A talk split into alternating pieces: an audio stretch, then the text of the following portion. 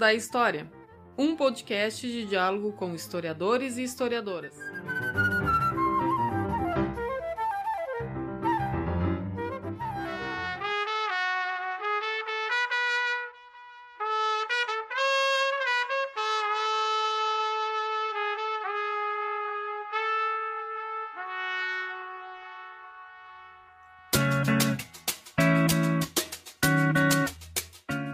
Olá para todo mundo! O Minutos da História é um podcast de escuta de historiadores e historiadoras. Eu sou Mauro Dilman, sou historiador e professor da Universidade Federal de Pelotas. Esse podcast é um projeto de extensão desenvolvido na UFPEL e vinculado ao Laboratório de Ensino de História. O projeto conta com apoio do grupo de pesquisas do CNPq Paisagens Híbridas, da Universidade Federal do Rio de Janeiro. Nesse episódio, nós recebemos o historiador José Newton Menezes, que é professor da Universidade Federal de Minas Gerais. É autor de vários textos, capítulos e artigos, e nós aqui destacamos o livro O Continente Rústico Abastecimento Alimentar nas Minas Gerais Setecentistas. O professor José Newton fala conosco sobre o tema Os Fazeres do Historiador, da historiadora. Com a palavra, professor José Newton. Aqui, nessa terra verde onde o mar bate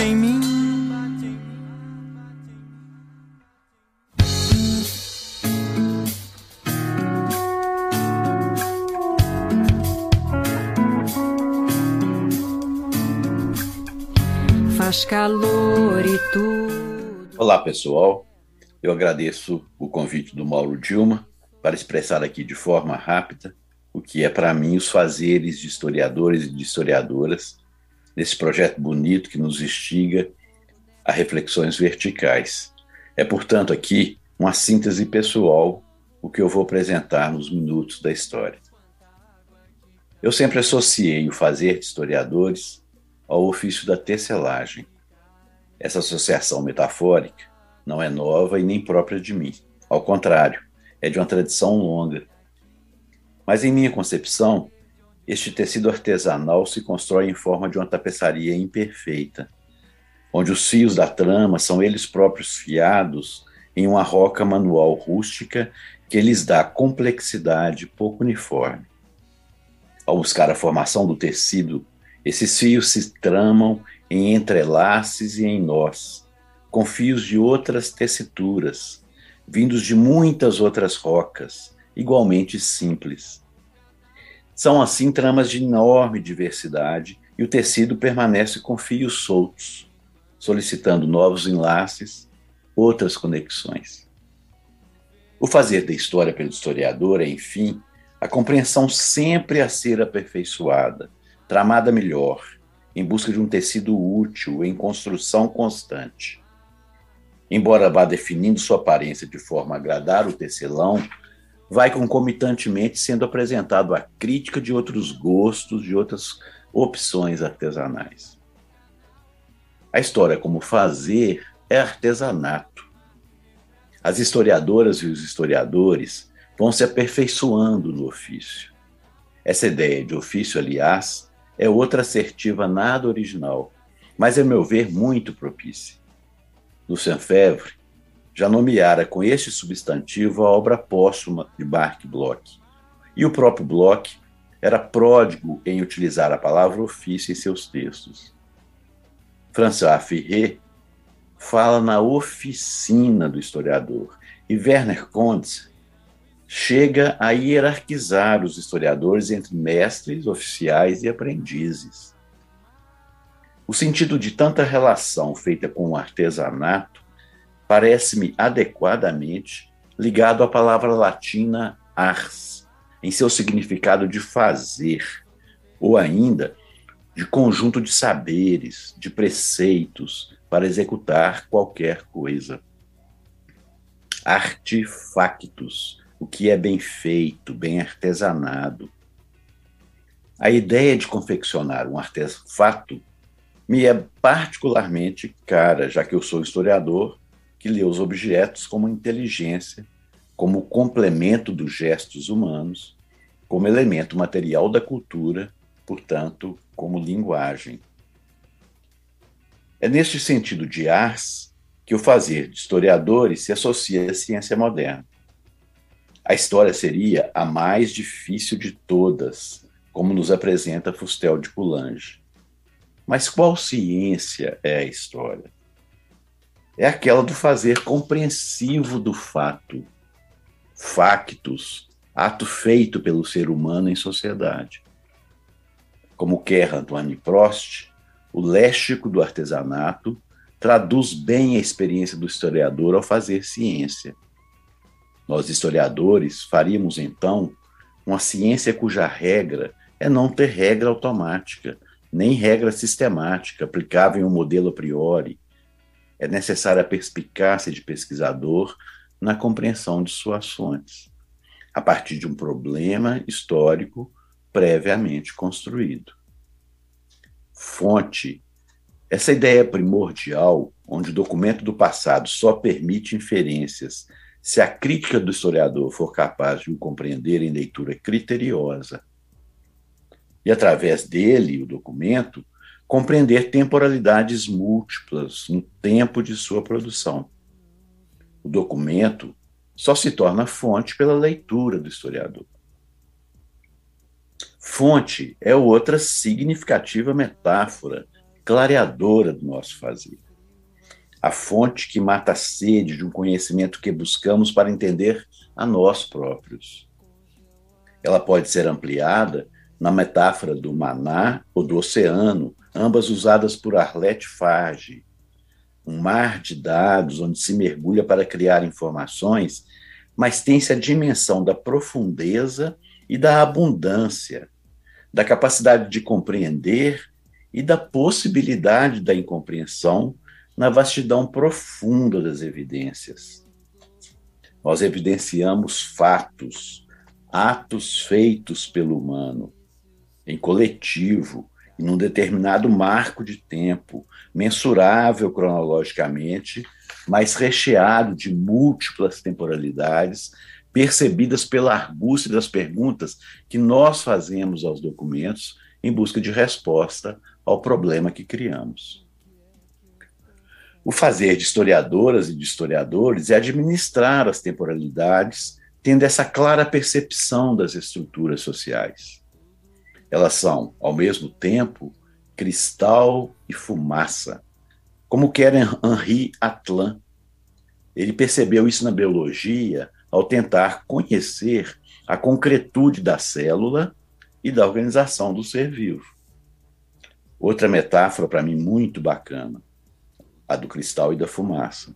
As sociedades por nós pesquisadas, passadas, possuem, como expressa Atlan, a organização do cristal e a decomposição da fumaça. Digo eu, possuem a rigidez e a evanescência das estruturas sociais. Vivas, mesmo à primeira vista mortas, as sociedades a serem compreendidas pelos historiadores são organizações pactuadas pelos humanos, e então a história é uma narrativa do humano, do diverso, do lábio. Como a célula de Henri Atlan, mesmo sendo cristal e fumaça, podemos falar do passado, tentar descrever a lógica dele. Podemos aquilatar a inteligibilidade das ações humanas no coletivo, porque temos padrões de racionalidade que nos permitem ler evidências, fazer analogias, comparar atitudes, diagnosticar escolhas. Sobretudo, podemos compreender tudo isso usando instrumentos construídos por nós. Como disse Henri Cousseau, o passado não passa, e os historiadores conscientes disso têm a dimensão de sua presença e de sua transmissão no devir. O concreto cristal da história nos é dado por uma dimensão diacrônica e o etéreo fumaça pela dimensão sincrônica. Tratamos do humano, do coletivo e do concreto acontecido e guardado em memória. Fazer história é interpretar criticamente a memória social e entendê-la nas suas múltiplas facetas construtivas, da ética à política, da representação à materialidade concreta, do coletivo ao individual, do factual ao imaginário. Nessa interpretação crítica, lembranças e esquecimentos são entendidos e narrados. Exercitamos, na verdade, uma rigorosa anamnese e fazemos os mortos nos falarem de suas escolhas e de suas ações, justificá-las em seu tempo de viventes e clareá-las em nosso tempo de pesquisadores da vida.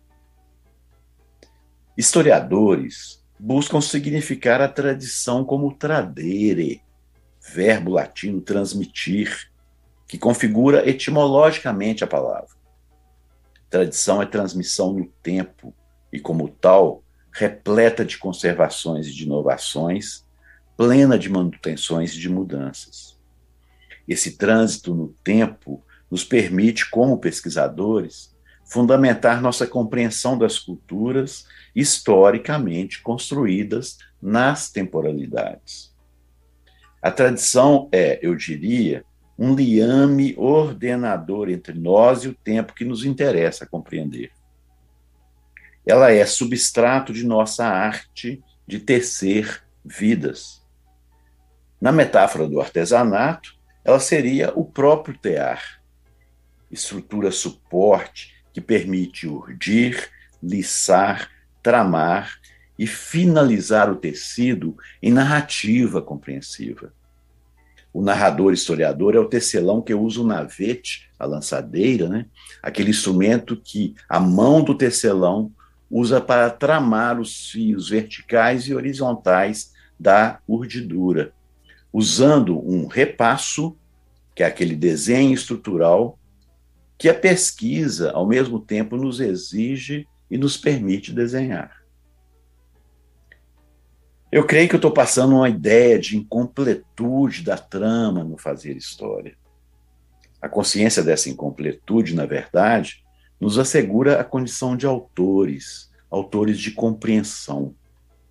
Nossa narrativa autoral é para ser exposta à crítica como uma compreensão incompleta. O entendimento possível a partir de nós, do nosso tempo, de nossa leitura das fontes específicas, de perspectivas nossas, clareadas por nós ao leitor, e de escolhas conceituais igualmente delimitadas autoralmente. Fazer história, por fim, saber narrar essa nossa compreensão. Criamos e recriamos, inventamos e reinventamos, imaginamos os fatos a partir das inferências da leitura documental e os configuramos em narrativas textuais, cartográficas e iconográficas. A narrativa da história é a construção do objeto problematizado pelo historiador e a sua compreensão factual, diacrônica e estrutural sincrônica. É o texto legível acerca do acontecimento e de suas estruturas sociais. A narrativa expressa a nossa compreensão de uma realidade problematizada. Nossos leitores a querem como um real explicado por alguém que buscou compreendê-lo pela pesquisa. A boa história tem uma boa narrativa, construída por um ser de sociedade para seres sociais lerem. Portanto, compreensão de vida por e para viventes.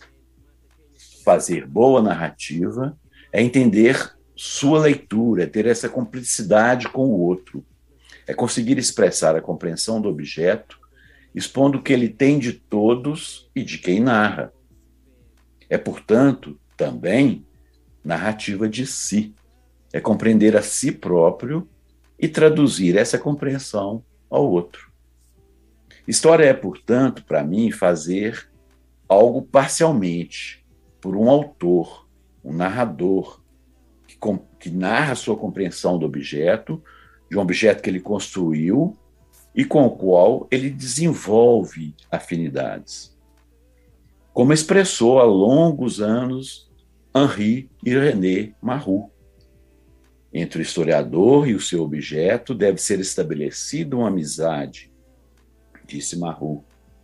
Ele estava se referindo a Santo Agostinho, que disse: é impossível conhecer alguém a não ser pela amizade. O fazer história por historiadoras e por historiadores é ter gosto por compreender o vivido e as vivências. Era isso, muito obrigado e até a próxima. E não consegui enxergar o irmão, o fato é que o mundo faz eu me sentir estranho. Ou talvez o meu mundo habita no lugar errado. Carrego o fardo extra de enxergar esse lado como refúgio. Foco em meu mundo e compartilho. para que essa atitude influencie cada aliado e que o mundo externo se modifique por esse ato. E acima de tudo, a coletividade. Beleza natural não se confunde com vaidade. Não me cativa a superficialidade. Vou a fundo, pois questões movimentam a humanidade. Professor José Newton, muito obrigado pela sua participação no Minutos da História. Da beleza que habita além do tecido incontável infinito, à luz de um bom espírito.